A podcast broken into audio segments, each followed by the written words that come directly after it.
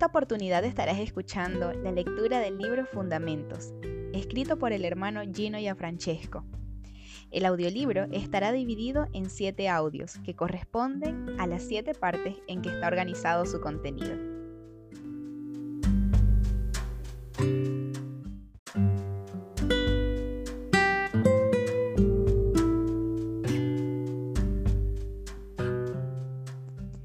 Primera parte. Nadie puede poner otro fundamento que el que está puesto, el cual es Jesucristo. Primera de Corintios 3:11.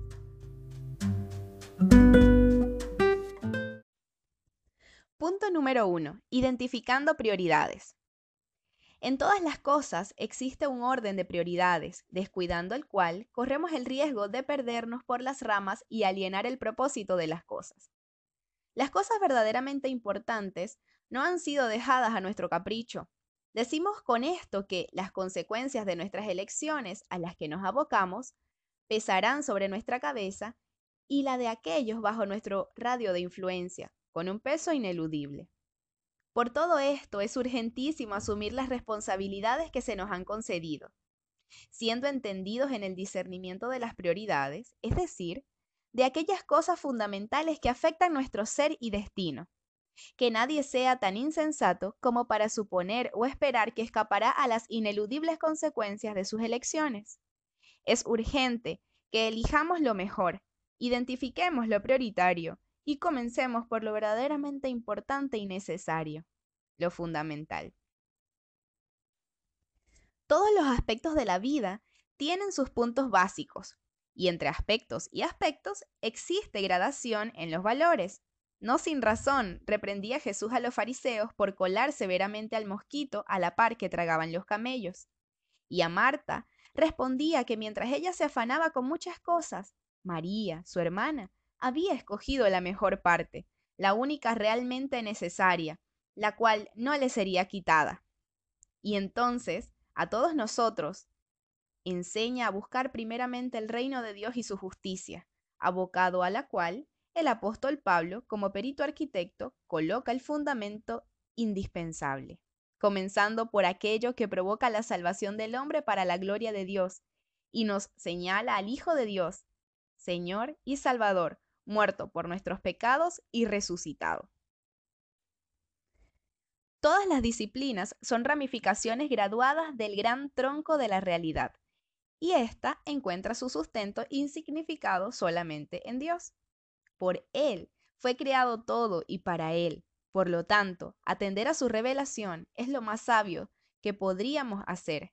Dios se ha revelado mediante Jesucristo. Lo que hoy gozamos con inmensa gratitud o lo que sufrimos como pesada carga es resultado de lo que ayer apenas parecía una simple idea, una mera actitud y la historia ha rodado desde allí con todas sus cumbres y sus profundos valles como resultado del espíritu de ideas y de las acciones del pasado. La mediocridad de la indiferencia, la cobardía ante el compromiso, la ceguera del egoísmo cómodo y pasajero son culpables del sufrimiento y la miseria de muchos. Cosas que por la santa justicia de Dios caerán tarde o temprano sobre las hediondas fauces de los responsables a cada uno su porción. Ningún hombre escapará de sí mismo, pero también los errores de los atarantados y de los delirios de los falsos mesías han hundido a la humanidad más y más en el dolor, la corrupción y la muerte. Necesitamos, por lo tanto, volvernos a la revelación. Es prioritario. Sí, debemos volver a Dios por Jesucristo. Debemos ir directamente al grano y comenzar por el núcleo. Remendar las apariencias no hará sino engañarnos más.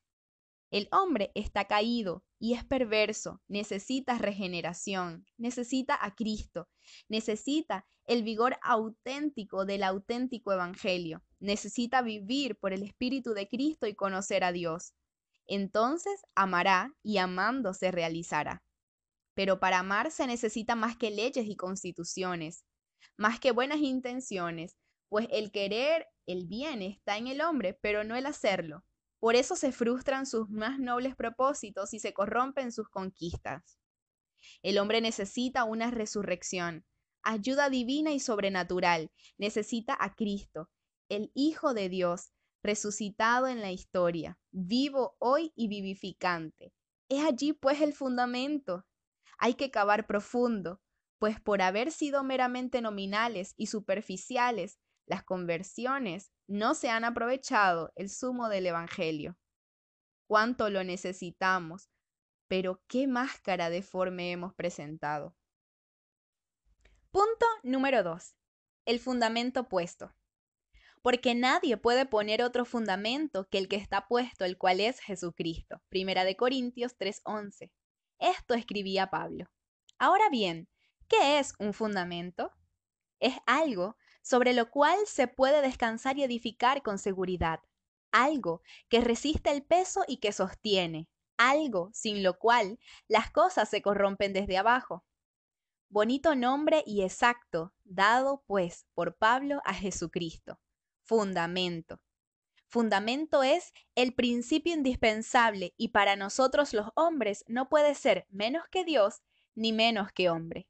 Dios para sostenerlo y significarlo todo, y hombre para asimilarlo y realizarnos. Debemos pues considerar a Jesucristo, la luz de los hombres, el camino, la verdad y la vida, la resurrección. Al considerar a Jesucristo como nuestro fundamento, contemplamos en Él su persona, su obra, su doctrina, todo, claro está, indisolublemente ligado. Aprovecharía menos la consideración de su mera doctrina si no la consideráramos respaldada por su obra, y de igual manera perderíamos lo substancial de su obra si no la consideráramos en el perfecto marco de la identidad de su persona auténtica e histórica, teoantrópica. Así que consideraremos la revelación divina fundamental en la persona, obra y doctrina de Jesucristo. Sí, porque entre los hombres, ¿quién ha habido como él? No se levantará filósofo, ni visionario, ni héroe, ni moralista, ni político, ni mariscal, que pueda compararse con él en cuanto a excelencia y en cuanto a frutos beneficiosos para la humanidad. Y si algo bueno tenemos de los hombres en la tierra, podríamos rastrear sus raíces y encontrarlo en Jesucristo. Trátese de amor, justicia, libertad, belleza, dignidad, verdad. Conocerle verdaderamente es, pues, la indagación prioritaria, conocerle personalmente y cómo encaró su obra y en qué fundamentalmente ha consistido esta, quién es, qué hizo y qué hace. Aprendamos también de él.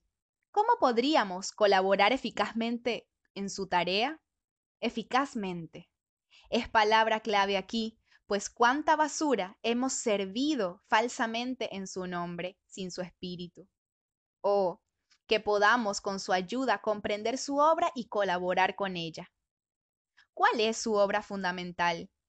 ¿Cuál también la doctrina y enseñanza de su sublime persona?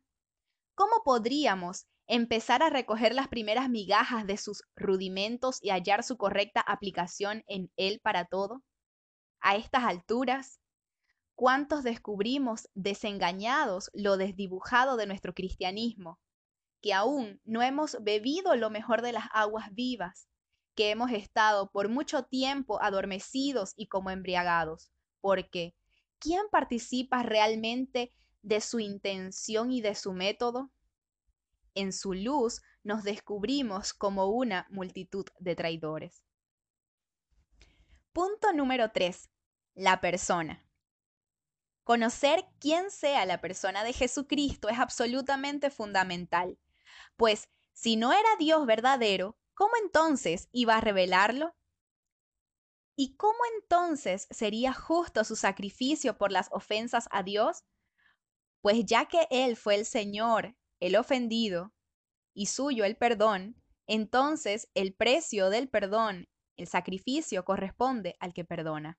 He allí su amor, no corresponde justamente el sacrificio del perdón a un tercero no injuriado ni injuriador, mas corresponde, cual amor, a la abnegación del injuriado, el cual es Dios.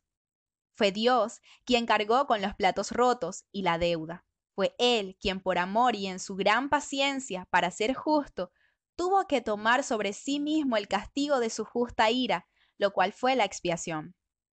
Perdonar sin sacrificio, es decir, sin la satisfacción del pecado, sería injusto y libraría el universo a la anarquía. La justicia debía ser mantenida y la satisfacción hecha, lo cual tan solo podía hacerse de dos maneras. Una, con el justo castigo del culpable. Otra, con el sacrificio del inocente injuriado, no de un tercero, pues sería injusticia contra ese tercero. En el conflicto entre Dios y el hombre no puede mediar un tercero. O por pecar el hombre, entonces el hombre debe morir, lo cual es perfectamente justo. O si no, Dios debe hacerse hombre, ser tentado, resultar victorioso e inocente y entonces, con el sacrificio de sí mismo, satisfacer las exigencias de la justicia, muriendo como legítimo sustituto del hombre pecador. Lo más noble fue que Dios mismo, el injuriado, aceptó ser sustituto y se humilló por amor, mas tomó el sacrificio como carga propia en honor a su dignidad. Su sacrificio mantuvo su dignidad y su autoridad. Desechar el hombre tal sacrificio significa la más horrenda injuria, pues afrenta directamente lo más sacro del corazón divino, su espíritu de gracia. Así pues, que la persona del sacrificio perfecto no podía ser menos que Dios mismo. Jesús mismo declaró la importancia de reconocer correctamente su persona. Perdonar sin sacrificio hubiera sido hollar su propia dignidad y el honor de su naturaleza inmutable. Además, hubiera sido abdicar del gobierno de su creación, hubiera sido casi como dejar de ser Dios, la suprema autoridad pero que Dios es la suprema autoridad es una realidad inmutable, inconmovible e ineludible. Es la realidad misma. Otra cosa no sería realidad. Jesús, pues, para llevar a cabo su obra de reconciliación de todas las cosas, y su obra debe realizar en su plenitud a todas ellas. Debe pues revelarnos a la deidad y requerir que sea reconocida la identidad auténtica de su persona. Sin tal reconocimiento no puede el hombre colocarse en el fundamento de salvación, pues fuera de éste quedaría librado a su propia locura, al delirio de su caída y a la acción de la muerte destructora y denigrante. Urge, pues, conocer espiritualmente a Jesús y así identificarlo. Él mismo, cuando preguntó a sus discípulos, acerca de quién decían los hombres que era él, y cuando escuchó de Pedro la confesión, Tú eres el Cristo, el Hijo del Dios viviente. Entonces añadió que sobre esa roca edificaría a su iglesia. Pedro fue hecho una piedra para ser edificado sobre Cristo, cuando dando gracias a una revelación del Padre conoció y confesó a Jesús como el Cristo y como el Hijo del Dios viviente. Mateo 16, 13 al 18. Nadie podrá ser edificado sin esta misma confesión revelada que salió de los labios de Pedro respecto de Jesús, a saber, que Jesús es el Cristo, el Hijo del Dios viviente. ¿Quién es pues el Cristo? ¿Quién es el Hijo del Dios viviente? ¿Qué naturalezas hay en él? Cuando preguntó ahora qué, es porque se pregunta por su naturaleza divina y por su naturaleza humana. Sus naturalezas, la divina y la humana, son los dos irreductibles que de su único quién, la persona. La categoría de naturaleza difiere de la categoría de persona. La naturaleza es un qué, la persona es un quién. La naturaleza o las naturalezas de la persona, esos son el qué del quién. En el único caso del quién de Jesucristo, un quién único, este es el verbo de Dios hecho carne. En cuanto a verbo divino, participa de la naturaleza divina. Es la palabra y la sabiduría divina, la imagen del Dios invisible, es decir, del Padre. El verbo es el resplandor de la gloria divina y como tal participa de su substancia esencial, siendo la imagen subsistente y de esencia divina de la subsistencia o la hipóstasis del Dios, el Padre. De manera que el verbo es igual al Padre. Juan 1.2, Colosenses 1.15, Segunda de Corintios 4.4, Hebreos 1 del 1 al 3, Filipenses 2.6. Cuando Dios el Padre se conoce a sí mismo, se conoce con un conocimiento que es igual a sí mismo, por el cual se expresa tan perfectamente como Él es. Por lo tanto, su verbo es la palabra que le contiene en la plenitud de su atributo, con la que se conoce y por la que se revela, siendo tal imagen y expresión de sí igual y consubstancial a Él, Dios con Él, idéntico en esencia, más distinto en persona pues una persona es el Padre que conoce y al conocer eternamente, engendra inmanentemente desde la eternidad a su conocimiento sin principio. Otra persona es, pues, el conocimiento del Padre, que es el de este invisible, la imagen, subsistente, cual perfecta reproducción personal, persona igual en la misma esencia divina, conocimiento perfectísimo de Dios que subsistiendo en la esencia divina como tal es el verbo que acompaña desde la eternidad al Padre que con Él se conoce y por Él se expresa.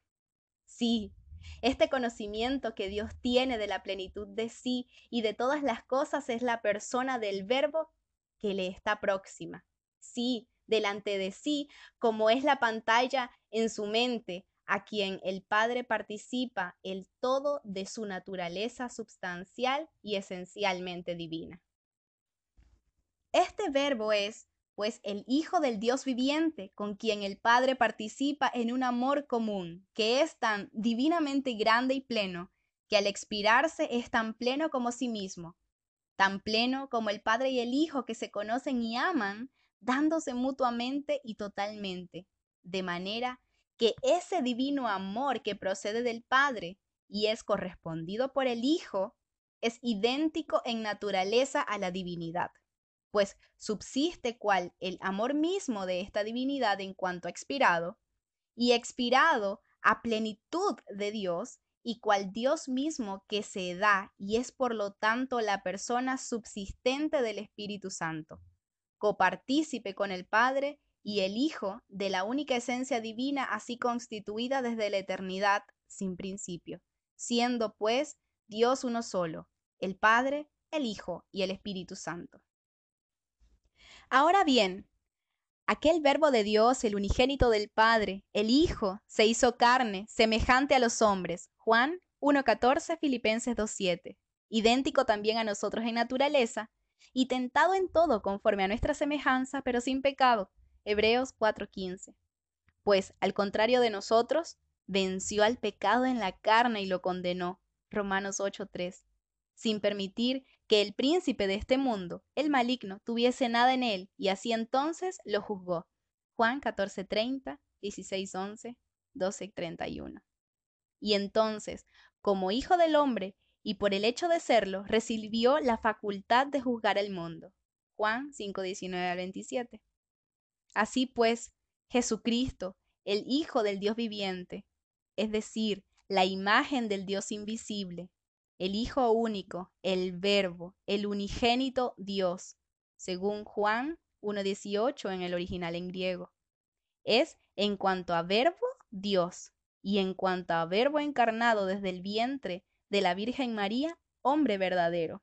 Sí, con espíritu, alma y cuerpo absolutamente humanos, hombre, además lleno del Espíritu Santo. Hechos 10:38. Por lo tanto, Salvador y Redentor, Maestro y revelación, abogado y juez, Señor y Rey. Esta es la persona, Jesucristo el Señor. Punto número 4. La obra.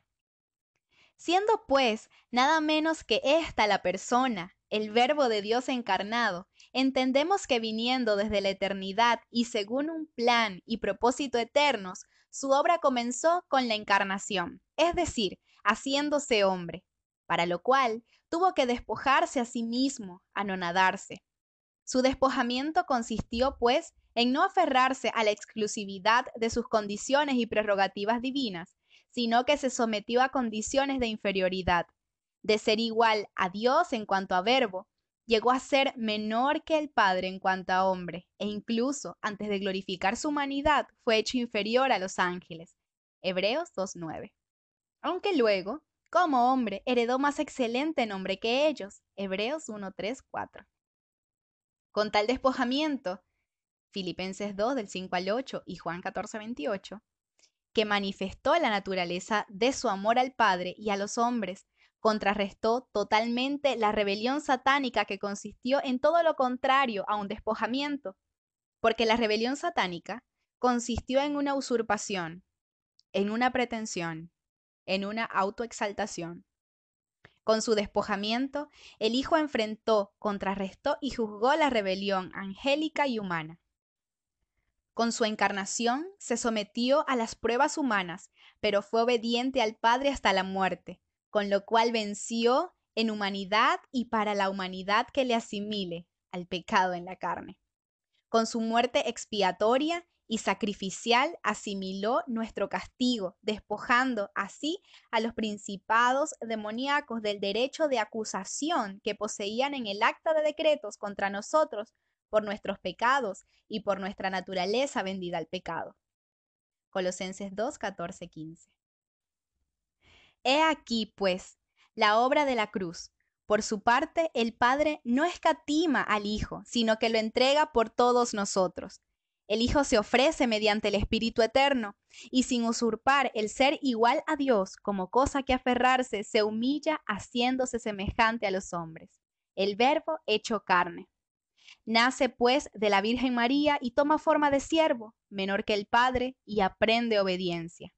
Es tentado en todo, mas no peca.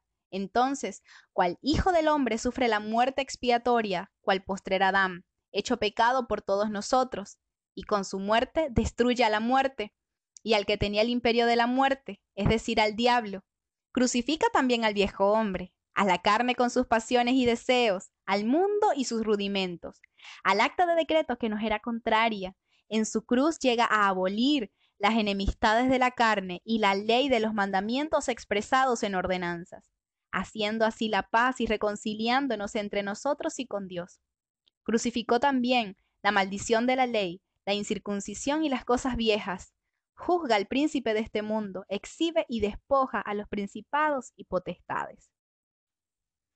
Por su resurrección corporal en humanidad, dio comienzo cual segundo hombre a una nueva creación, siendo así la cabeza federal de una nueva raza, la de los hijos de Dios, regenerados en su identificación con el Cristo muerto y resucitado, que perdona y libra, y además restaura, regenera y santifica. Imputa la justicia, pero además la produce por gracia, recibiéndola nosotros de Él y a su Espíritu por la fe, y manifiesta esta fe y justificación gratuita en buenas obras preparadas de antemano por Dios y hechas en Él como señal fructífera de salvación. Nunca olvidemos, pues, que la obra del Señor Jesucristo ha consistido, después de su encarnación virginal y su vida sin pecado, revelándonos al Padre en su muerte por nosotros debido a nuestros pecados. Y después de sepultado, resucitar corporalmente en incorrupción y ascender de nuevo a su gloria, para glorificar en él a la humanidad, haciéndola nueva y heredera del reino. Para comunicar lo cual envió a su Espíritu Santo para convencer al mundo de pecado, justicia y juicio, de modo que le reciban los llamados a salir del mundo, los que le aman. El Espíritu Santo nos participa lo del Padre y Cristo, de modo que lo podamos asimilar y llenarnos y revestirnos de Él en identificación completa, con miras a la redención total que será manifestada al fin de los tiempos. Hecha pues esta obra para Dios y los hombres en Jesucristo, Dios y hombre. Entonces se anuncia el Evangelio, se proclama y se enseña como ministerio espiritual. Es así que la doctrina se asienta en la obra de la persona teoantrópica de Jesucristo. Punto número 5. La doctrina. Al considerar la doctrina de Jesucristo, no debemos divorciarla de la realidad del Espíritu y su persona, sino que se tratará de Jesucristo mismo obrando espiritualmente a través de su doctrina. No se tratará, pues, de mera ética o moral, sino de la comunicación hablada y actuada del Espíritu de Cristo y por el Espíritu de la obra de Cristo que se nos da por vida para reunirnos en Dios. Trátese del mismo Cristo repartido entre nosotros para nutrirnos de sí, lo cual hoy lleva a efecto mediante su ministerio espiritual que se prolonga en su cuerpo místico que es la iglesia, la suma de todos los hijos de Dios. La administración de su espíritu, mediante el ejemplo y sus palabras, que son espíritu y vida, vivificará a los que percibiendo y oyendo, crean, y creyendo reciban, entonces, recibiendo, obedezcan y obedeciendo, cumplan en sí mismo, por la gracia de Cristo, la voluntad del Padre, que es para con nosotros redención total, configuración a la imagen de su Hijo Jesucristo, glorificados en Él y con Él coherederos del reino eterno. El Espíritu de vida utiliza, pues, el ejemplo de Jesús y sus apóstoles y utiliza sus palabras, Tal ejemplo y tales palabras, la suma de ellos y su explicación, y la de los hechos de Cristo y de sus apóstoles bajo el Espíritu Santo, constituyen la doctrina. El Espíritu, el ejemplo y las palabras de Cristo se perpetúan en su cuerpo místico, además de haber quedado patentemente registrados en las Sagradas Escrituras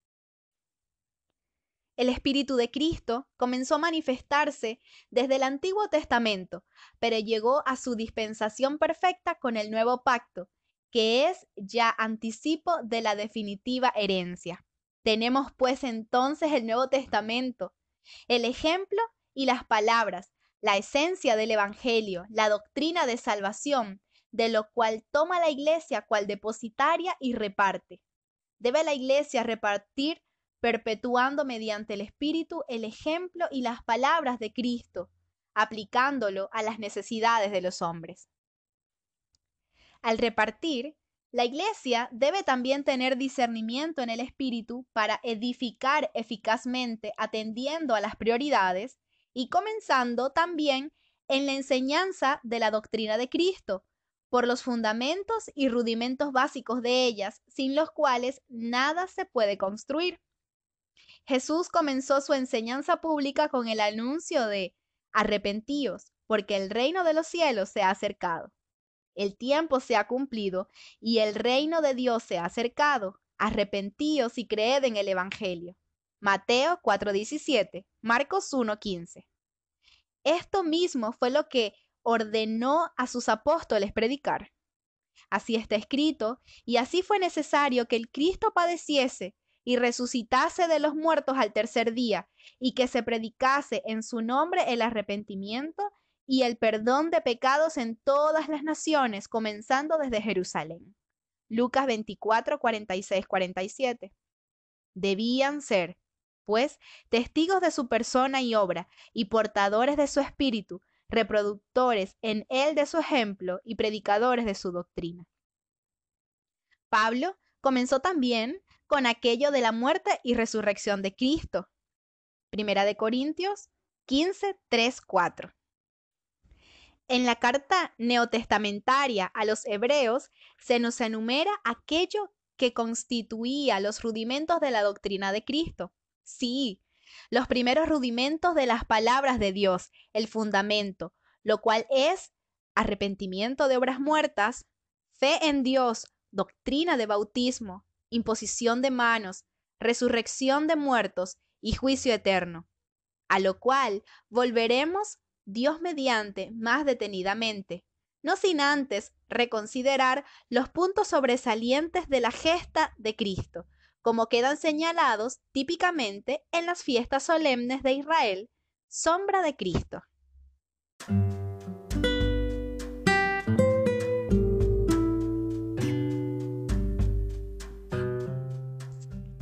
Estuviste escuchando una porción del libro Fundamentos, escrito por el hermano Gino Francesco.